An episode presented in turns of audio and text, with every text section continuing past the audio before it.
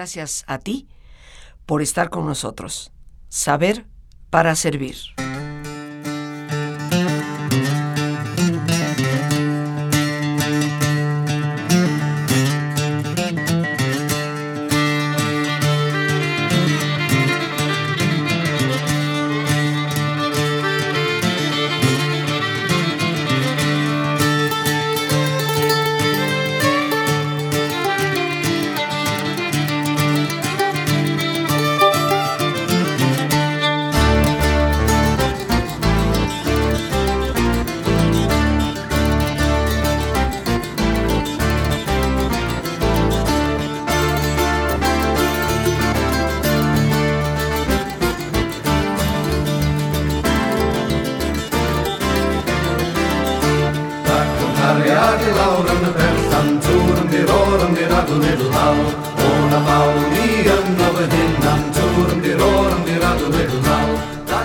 Escuchamos, queridos amigos, música celta, música antigua, interpretada obviamente por cantantes muy modernos. Y escuchamos un idioma que tiende, tiende tristemente a desaparecer. Un idioma hablado en la antigüedad, en muchos lugares de la Europa antigua y por supuesto en Irlanda, Escocia y todo lo que pudo ser Inglaterra en su momento. Un idioma de donde provienen una enorme cantidad de tradiciones. El celta conforma posiblemente las leyendas más antiguas de Europa. Las tribus célticas sin lugar a dudas, llegaron hasta el continente desde las islas de Irlanda y las islas británicas y llevaron con ellos muchos de sus tradiciones. Es un mundo de elfos y duendes y espíritus elementales en la naturaleza. Y todo eso ha ido permeando las leyendas que hasta la fecha muchos irlandeses conservan como realidades. Para ellos es normal decir que en alguna vez vieron un gnomo en el bosque o cerca de los acantilados, donde literalmente se acaba Europa. Y de toda esta riquísima tradición surge un escritor en el siglo XX que, retomando de esas raíces, escribe una serie de libros que conforman por sí mismos un fenómeno el tema de nuestro programa el día de hoy, el fenómeno Harry Potter. ¿Quién no ha escuchado hablar de Harry Potter y sus aventuras? La escuela de los magos. Y para hablarnos de esto, pues tenemos a una experta.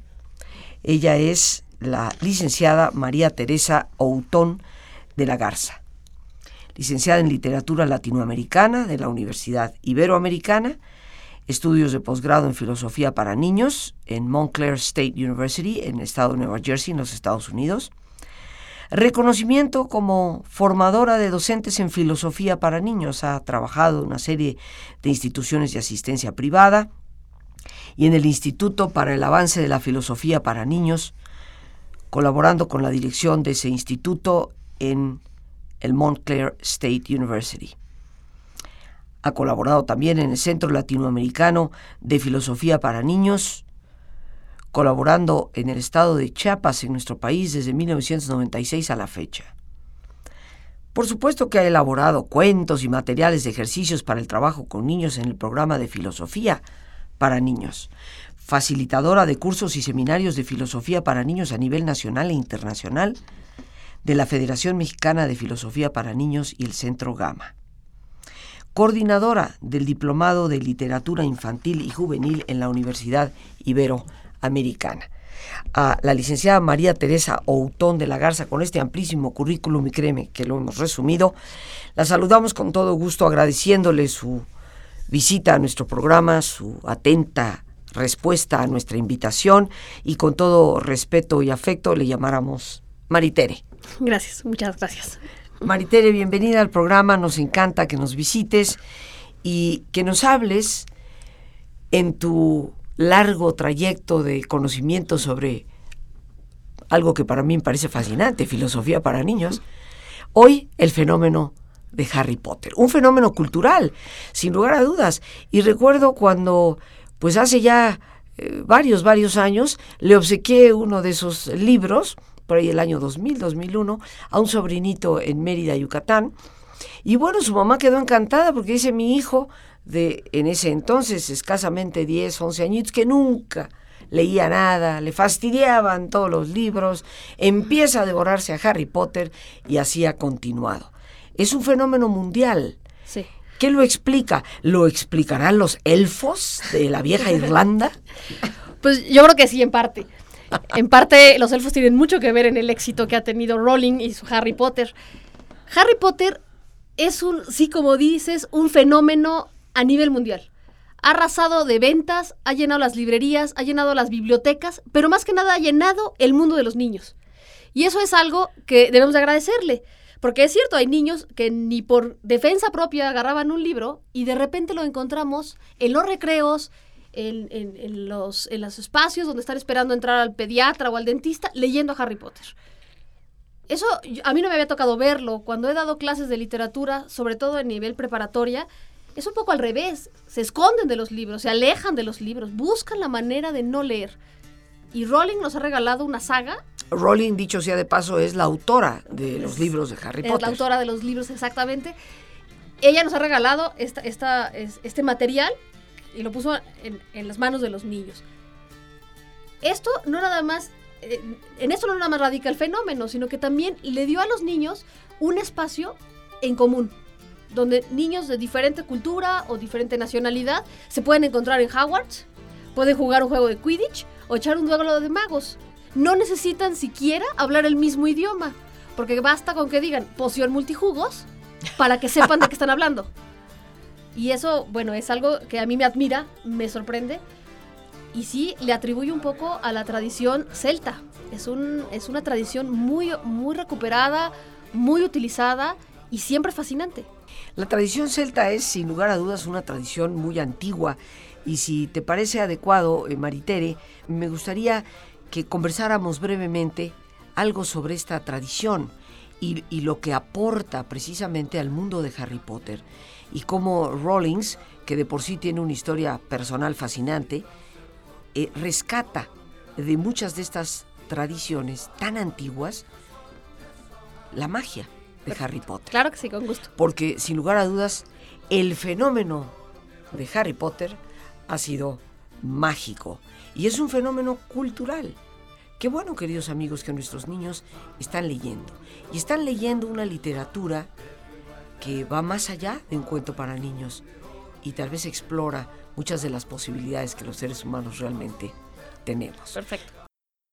Y casi podemos eh, visualizar, queridos amigos, pues esos grandes acantilados de la costa oeste de Irlanda, donde termina Europa, los grandes acantilados en las Islas Británicas, en Escocia, en Inglaterra, en donde se vislumbra el horizonte del mar. Una cierta melancolía que sin lugar a dudas pervive todavía en los irlandeses que han emigrado a tantos lugares. La cultura celta, muy antigua, poco se sabe inclusive realmente de ella, pero sus tradiciones y leyendas han permeado pues no solo la literatura del siglo XX con el fenómeno Harry Potter, sino que han permeado a los grandes escritores de esa zona del mundo, como George Bernard Shaw y tantos otros que influidos precisamente por esa tradición, escriben algo de magia. Y Maritere, ¿qué te parece si, hablando del fenómeno de Harry Potter, eh, tú nos ilustras un poquito con, con esas raíces de la cultura celta? Claro que sí. Todos los cuentos para niños, o los cuentos de hadas, los tradicionales cuentos de hadas, tienen esa cualidad de ser mágicos, de ser maravillosos, de llevarnos a un país en donde todo es posible. Los sueños y la realidad se van empalmando, vamos encontrando que las fronteras se diluyen, pero sobre todo hay seres paganos, seres féricos, seres alados, seres que nos permiten pensar en otras posibilidades, en un mundo más allá del nuestro. Encontramos que en muchísimos cuentos o en muchísimas novelas para niños hay un ir desde lo mundano hasta lo, lo, mágico. Encontramos con que Alicia se cae en un hoyo de conejo y llega a un mundo diferente. Encontramos que Harry Potter, viviendo entre los muggles o los humanos, de repente se encuentra viviendo un mundo mágico, pero todos estos personajes también tienen que regresar a ese mundo humano.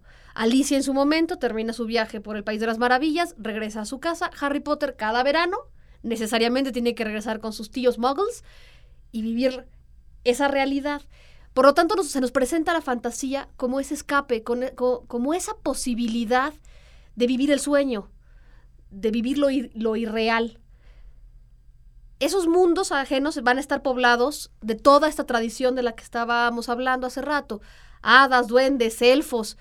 Y cada vez que menciono hadas, duendes y elfos, no puedo dejar de pensar en Tolkien, que hizo lo mismo, crear un mundo distinto, retomó lo que son los trasgos, esos sonidos de, de, de, magos antiguos, de pociones, y encontramos varios personajes, como Gandalf, por ejemplo, siendo un gran mago, es también un alquimista y un, y un hacedor de, de fuegos artificiales.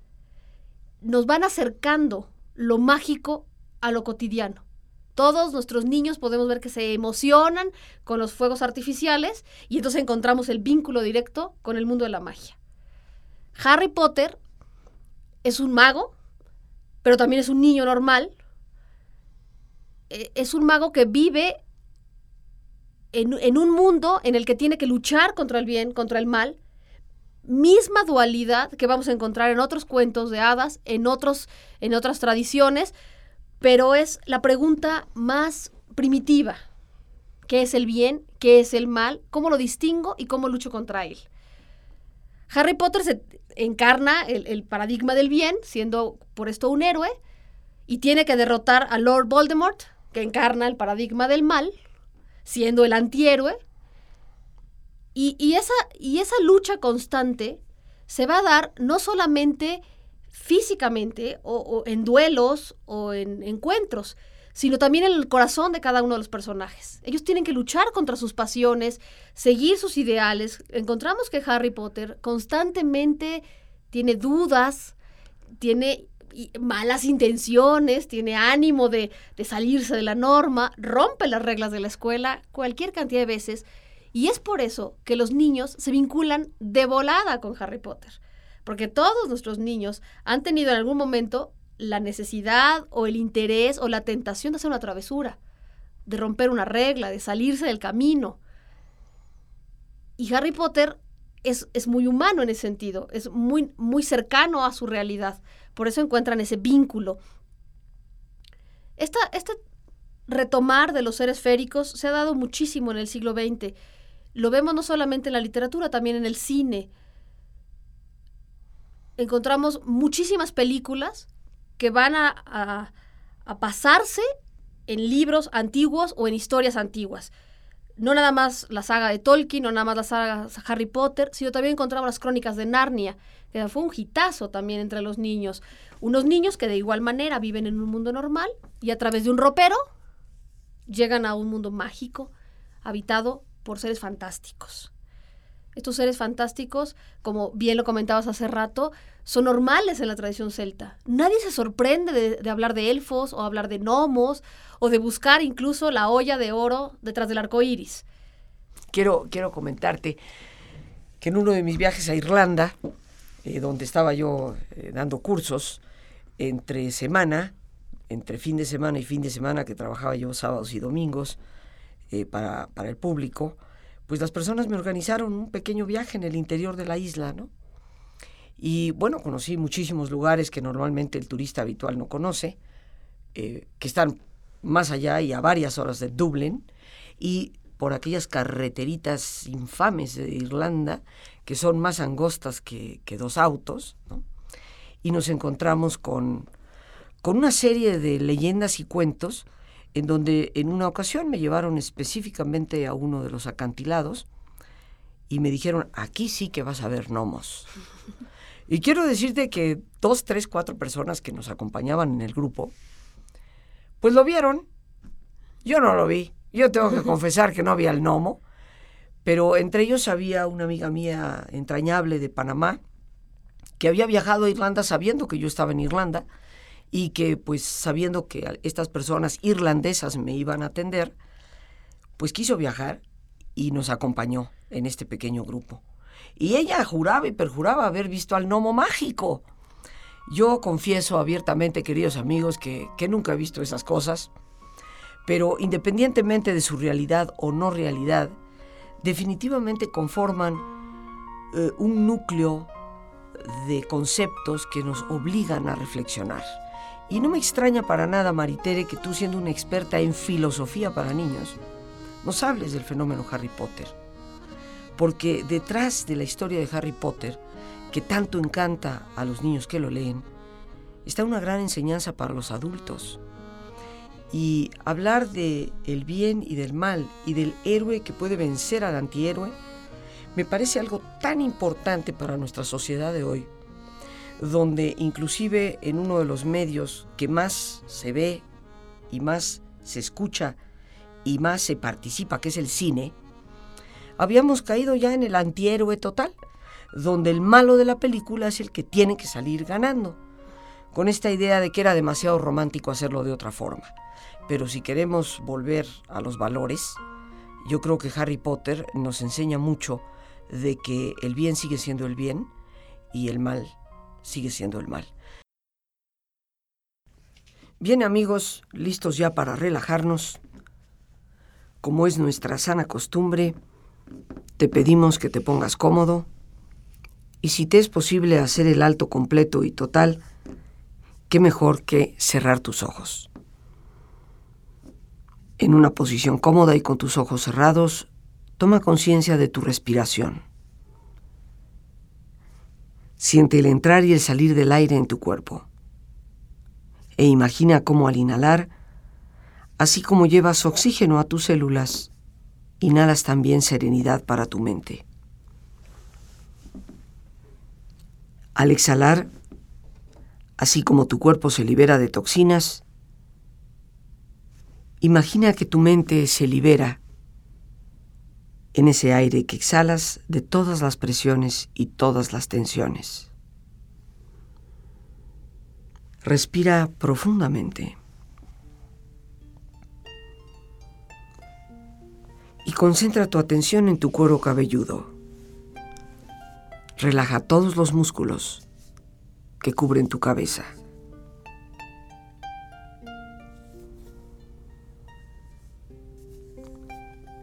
Relaja tu frente, tus párpados, tus mejillas, toda la piel que cubre tu cara.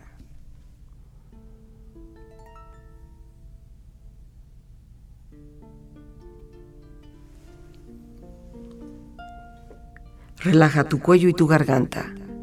Siente su flexibilidad, equilibrio, balance.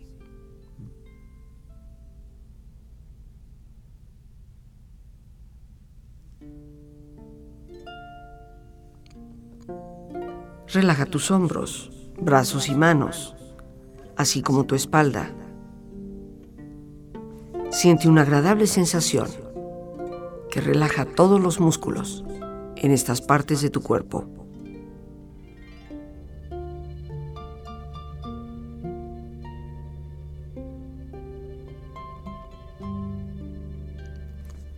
Relaja tu pecho, exterior e interiormente relajando todos los músculos, imaginando a todos tus órganos internos funcionar rítmica y saludablemente.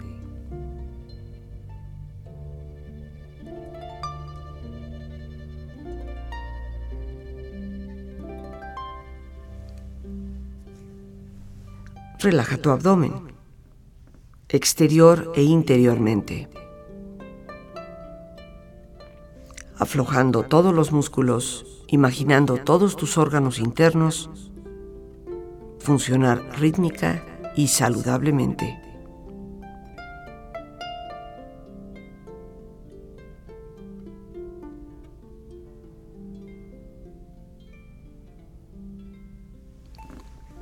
Relaja tus muslos, tus rodillas. Siente la piel, la vibración de la piel en estas partes de tu cuerpo.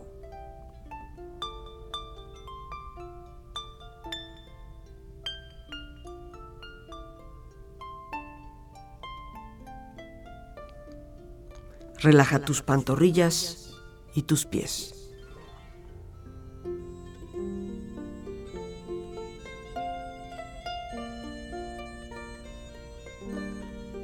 Con tu cuerpo profundamente relajado, proyecta en tu mente la imagen de un lugar ideal para descansar. Imagina los colores, los sonidos, los aromas es un lugar de belleza y de paz. Siente estar ahí y disfrútalo.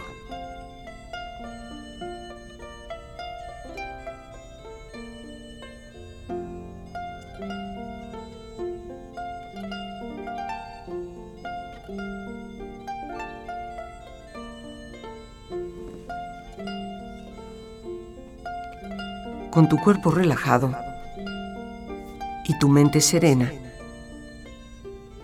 reflexiona. Nunca te detengas. Siempre ten presente que la piel se arruga, el pelo se vuelve blanco, los días se convierten en años, pero lo importante no cambia. Tu fuerza y tu convicción no tienen edad. Tu espíritu es el plumero de cualquier tela de araña. Detrás de cada línea de llegada hay una de partida. Detrás de cada logro hay otro desafío. Mientras estés vivo, siéntete vivo. Si extrañas lo que hacías, vuelve a hacerlo. No vivas de fotos amarillas. Sigue aunque todos esperen que abandones. No dejes que se oxide el hierro que hay en ti. Haz que en vez de lástima te tengan respeto. Cuando por los años no puedas correr, trota. Cuando no puedas trotar, camina. Cuando no puedas caminar, usa el bastón. Pero nunca, nunca te detengas.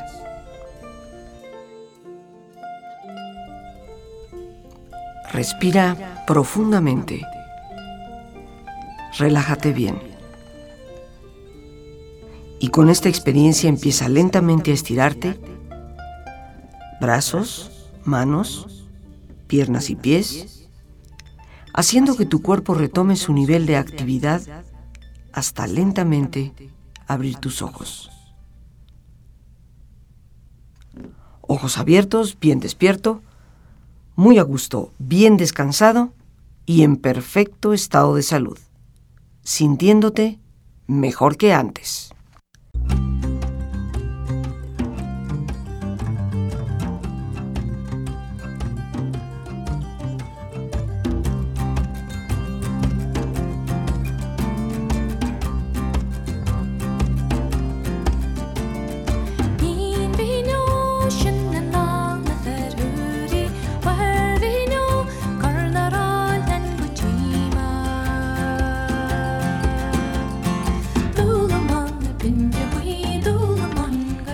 Escuchamos el idioma celta, el idioma original de la isla de Irlanda, tanto sur como norte, un idioma que se habló en todas las islas británicas y que permeó a algunos de los idiomas indoeuropeos, de alguna manera, y culturalmente ni qué decirlo.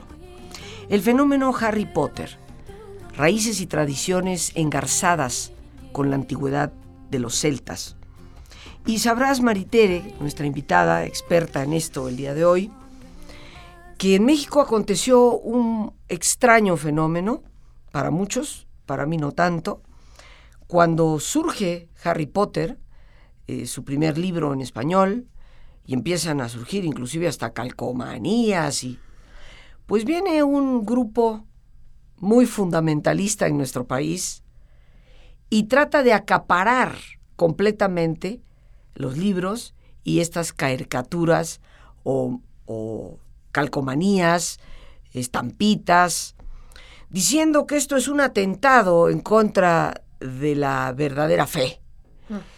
Eh, me imagino estuviste enterada de ello. Eh, yo a mí no me extrañó porque me he encontrado con este grupo en varias ocasiones y su fundamentalismo a veces muy irracional. Y yo me preguntaba, porque yo había leído ya eh, el libro en inglés, bueno, ¿por qué tendrán tanta cólera contra Harry Potter? ¿Qué es lo que los hace inclusive decir en algunos escritos de ellos que Harry Potter era New Age, la nueva era, y por lo tanto había que eliminarlo. Y yo decía, pero ¿por qué tanto pleito cuando Harry Potter representa el retomar una tradición que creo yo nunca se debería de perder en la literatura, en el cine, en la televisión, en los medios, en donde hay que luchar por el bien. Claro, para los fundamentalistas no hay más que lo suyo. O lo haces a mi manera o es malo. es malo. Y tristemente esto perjudicó a muchas personas que inclusive, algunas de ellas consultándome, querían prohibirle a sus hijos leer las novelas de Harry Potter. Afortunadamente, pues se dieron cuenta que dentro de estas historias había un mensaje. Y decía yo hace unos instantes, Tere, no solo un mensaje para los niños, un mensaje para los adultos, de volver a retomar muchas veces la esperanza y redescubrir los dones y talentos que Dios mismo nos ha dado. Claro, novelado de una forma muy mágica, pero en el fondo la esperanza, la fe y el amor, genuinos y no fundamentalistas, hacen milagros en la vida. Es obvio que llegó un momento en que ni todo el dinero que esta agrupación pueda tener podía parar el fenómeno. Pero, ¿por qué?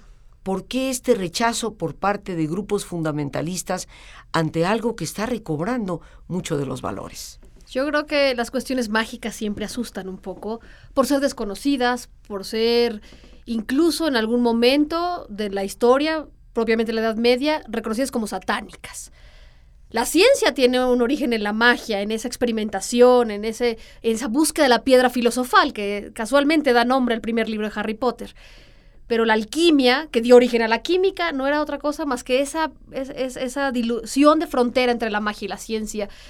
Pero sí se acerca a un terreno desconocido, a un terreno que nos sobrepasa, y yo creo que todo aquello que está en, otro, en otra dimensión o algo que no podamos manejar como humanidad nos, nos asusta. Pero no debe ser así. Como dices, Harry Potter está encarnando muchísimas cosas. De hecho, el poder de Harry Potter radica en el amor. Lo hemos visto a lo largo de los libros que eh, Voldemort no puede acabar con Harry Potter porque tiene la fuerza del amor que la madre le pasó. Y entonces es un poco al revés, no deberíamos asustarnos. El amor es algo fuerte, es algo valioso, es algo que nos protege. Entonces, Harry Potter se encarna así como héroe.